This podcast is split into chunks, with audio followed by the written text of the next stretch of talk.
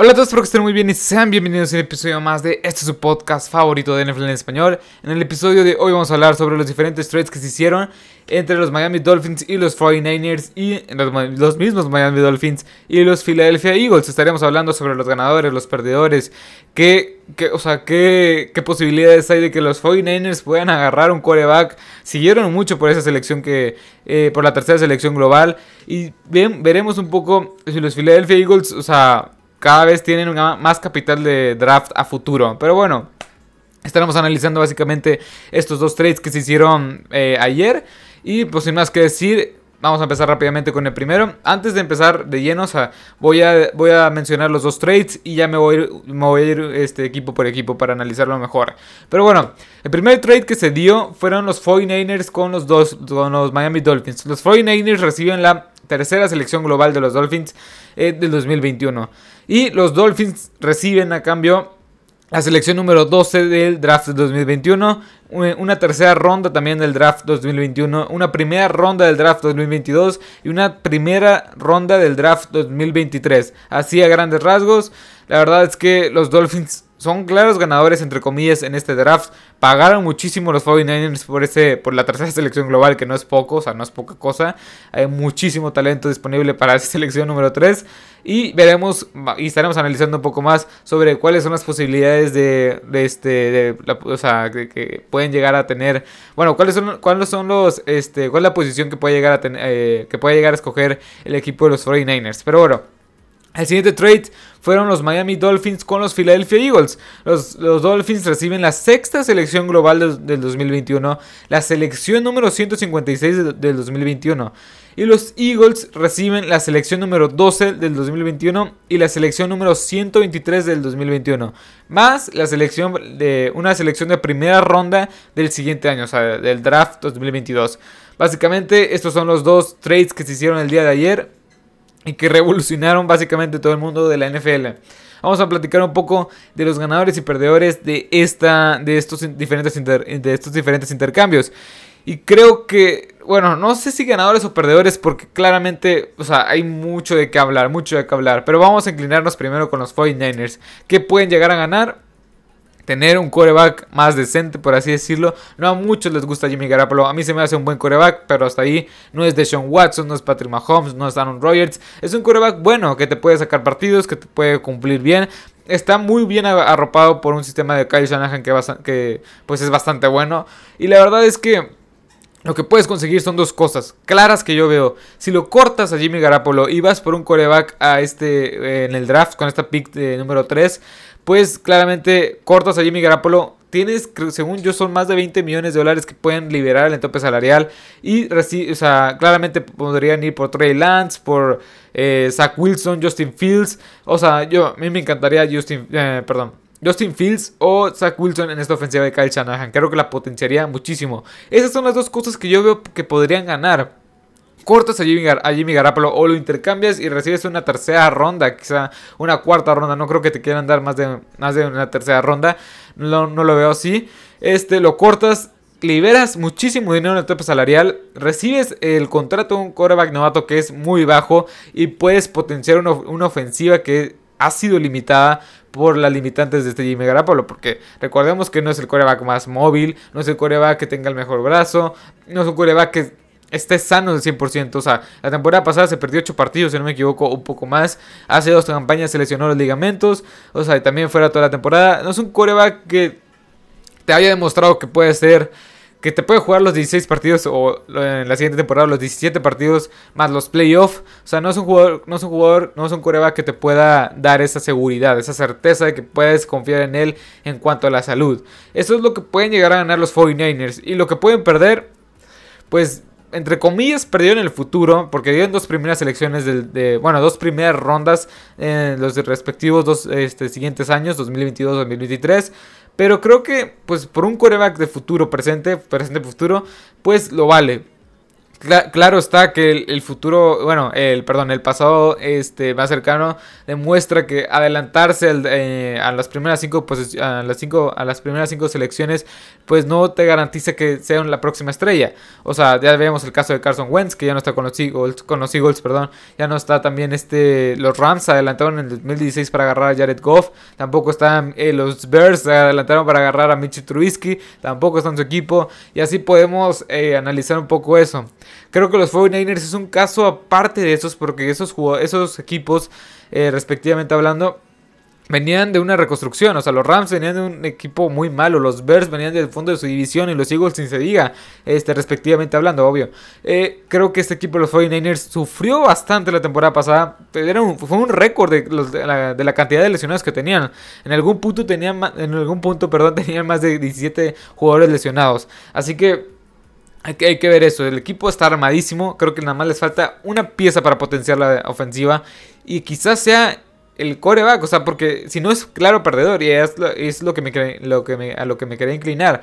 Es un claro perdedor los 49ers si es que no llega a agarrar un coreback. O sea, porque ¿qué más quieres agarrar? Un tackle ofensivo, un liniero defensivo, un safety, un linebacker, un receptor. O sea, la posición en la cual estás y diste tres de, diste dos primeras eh, dos primeras de draft dos primeras este dos primeras rondas de draft o sea la posición en la cual estás que es la tercera selección global implica que tú agarras un coreback o sea a menos que te hayas adelantado para recibir otros picks, este, o sea, que varios equipos empiezan a volver, a volver locos como son los Panthers, quizá los Patriots, y te den más selecciones. No sé, no, es un caso remoto que no lo veo. Y los 49ers tienen que agarrar o Zach Wilson o Justin Fields. Trey Lance, no sé, todavía no me convence lo personal, pero eso es un caso mío. Justin Fields o, o este Zach Wilson se me hacen muy, muy buenos, en serio. Pero bueno, esto, esto es un poco el panorama de los 49ers. Hablemos un poco más de los Dolphins. Se quedan con la selección número 6. Aquí lo que puedo decir así a grandes rasgos es que los Dolphins, pues, tenían la selección número 3 y lo, lo se lo hicieron bastante bien. Tienen, o sea y lo que hicieron fue intercambiar por más capital en el draft a futuro. Y eso me encanta. Los Dolphins están manejando muy bien esto, estas, estas, negociaciones que hicieron con los Texans. Que la verdad este intercambio de Lamer y ya le dieron cuatro selecciones del draft de primera ronda y una de tercera ronda. O sea, ahí te demuestra cómo puede ser buen este, gerente general. Pero bueno. Los Dolphins primero se van al puesto 12 y luego se regresan al puesto 6. Algo que está claro es que después, o sea, eh, intercambiaron eso, recibieron selecciones y después como que se, pusieron a pensar, estoy muy lejos todavía de un jugador quizá como llamar Chase o como, o como Penny Swill que lo pueden agarrar otros equipos. Y se regresaron al 6 con ese trade de los Philadelphia Eagles. Así que, ¿qué, creo que, vaya, este, que vayan a agarrar? Dos cosas. Sin, duda alguna, creo que Penny Swill pueden, agarrar, pueden agarrarlo. Y con eso serían grandes. O sea, la verdad son grandes ganadores en ese trade porque creo que reciben gran capital en el draft a futuro y, en el presente también. Tienen muchísimas selecciones en el draft, en este draft y en, los siguientes tres años. La verdad es que este equipo de los Dolphins me gusta muchísimo y por eso lo coloco como un ganador en, este, en, este, estos dos intercambios. Porque a pesar de que se movieron del, 12 al 6, bueno, del, 3 al 12 y después del 12 al 6 y tuvieron que este, pagar varias selecciones, como quieran, siguen, siguen teniendo gran capital en el draft. Pero bueno que pueden agarrar en el puesto 6 dos cosas, a llamar Chase o Penny Sewell. Ocupan línea ofensiva para proteger a Tua Tagovailoa y ocupan otra arma ofensiva que no sea Will Fuller, que ya sabemos que es, propenso a lesiones y aparte tiene una, suspensión pendiente y Diamante Parker no, no, es el receptor número uno más confiable que digamos. Así que llamar Chase es el para mí el mejor receptor en el draft y la verdad es que pues deberían agarrarlo. O sea, ocupas más profundidad en el ataque aéreo para potenciar el, talento que tiene Tua Tagovailoa. Y pues Penny este, este tackle ofensivo de Oregon, pues para proteger un poco el futuro que es Tua Tagovailoa. Y la verdad es que en una de esas hasta lo pueden intercambiar y conseguir más picks y más picks y más picks y hacer un gran draft. O sea, y no simplemente de este año, sino del siguiente año. Pero esas son un poco las suposiciones que yo puedo llegar a tener. Porque este equipo de los Miami Dolphins lo está haciendo bastante, bastante bien. Y una personal, yo creo que deberían de agarrar ya de plano un línea ofensivo quizá y en la segunda ronda también este o pueden volver, o sea, pueden volver otra vez en el draft porque tienen muchísimo capital, pero yo en lo personal yo agarraría este a Penny Swill para proteger un poco a Tua a Tua Tagovailoa, pero tampoco en lo personal tampoco estaría mal que agarraran a, llamar Chase, pero lo lo más importante es proteger a tu coreback de futuro. Y hablando más de los Eagles, pues ¿qué ganaron? O sea, están en clara reconstrucción. Se movieron al puesto 12 que lo que están indicando es que están dejando las riendas del equipo a Jalen Hurts, este ex coreback de Oklahoma, que ya está entrando en su segundo año, que la verdad mostró cosas interesantes en su año de novato, pero pues bueno, los eh, Eagles básicamente no sé, no sé muy bien qué ganaron. O sea, ganaron muchísimo capital en el draft. Eso sí, eso es cierto. En el siguiente año, si con el trade de Carson Wentz, este, si cumplen ciertos requisitos como jugar el 75% de los, de los snaps Carson Wentz en los Colts o eh, entrar a los playoffs, este equipo de los, de los Philadelphia Eagles tendría tres selecciones, no, tres primeras selecciones de, no, tres, este, tres primeras rondas en el este, tres selecciones de primera ronda, perdón, en el 2022. Que sería una locura, o sea, podrían potenciar el draft 2022, o sea, 2022 porque podrían vender una que otra selección y podrían potenciar más y más este, este, selecciones. Claro está, o sea, esto sería una locura para los, para los Philadelphia Eagles ya que tendrían un futuro bastante prometedor. Claro está también que ocupa seleccionar bien, o sea, no, no, no, o sea, con que tengas mucho capital en el draft no significa que ya te hagas bueno, ocupa seleccionar bien y creo que este equipo de los Eagles pues tendrá, o sea, dos cosas que hay que recalcar. Le están dando las riendas del equipo Jalen Hurts y tienen casi tres selecciones este, de primera ronda del draft 2021 aseguradas, aseguradas. Así que, pues sin más que decir, los Eagles, pues no sé si ganan o pierden. Creo que es un intermediario porque se bajan al puesto 12, que la verdad no es un mal puesto, o sea, no es un mal pick. Vas a agarrar, no sé, o sea, ocupas bastantes, bastantes piezas como es línea ofensiva, porque la línea ofensiva se vio muy limitada la temporada pasada por lesiones. Quizá un receptor también que te puede llegar a, te puede llegar ahí en esa posición. Hay muchos huecos en este equipo de los, de los Philadelphia Eagles, pero la verdad es que yo no sé, o sea, con el pick 12 te dieron otra primera ronda. Creo que los Eagles ganaron más de lo que perdieron. La verdad no perdieron nada. Es un equipo en reconstrucción que no está compitiendo para nada este año. Y creo que lo que claro está es que le dieron el voto de confianza a los... A los perdón, que le dieron el voto de confianza a este Jalen Hurts.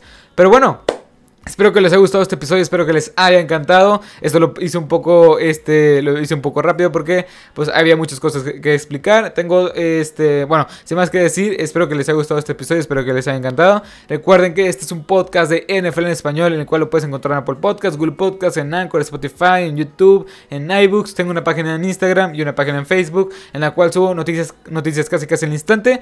Este, sin más que decir, ah, en los siguientes días estaré subiendo episodios sobre los ganadores y perdedores de la agencia libre. Y sin más que, de hecho, este, este episodio debía ser de los ganadores de la agencia libre. Pero bueno, sin más que decir, espero que les haya gustado este episodio, espero que les haya encantado. Recuerden que cuando haya una noticia bomba así, eh, habrá episodio casi casi en el instante. O sea, trataré de subirlo. Si no es en el momento, es un día, el segundo día después. Aquí estaré compartiendo mi opinión y, en, el, análisis de esta noticia. Pero bueno, sin más que decir, espero que les haya gustado este episodio, espero que les haya encantado. Este, así que hasta la próxima. Adiós.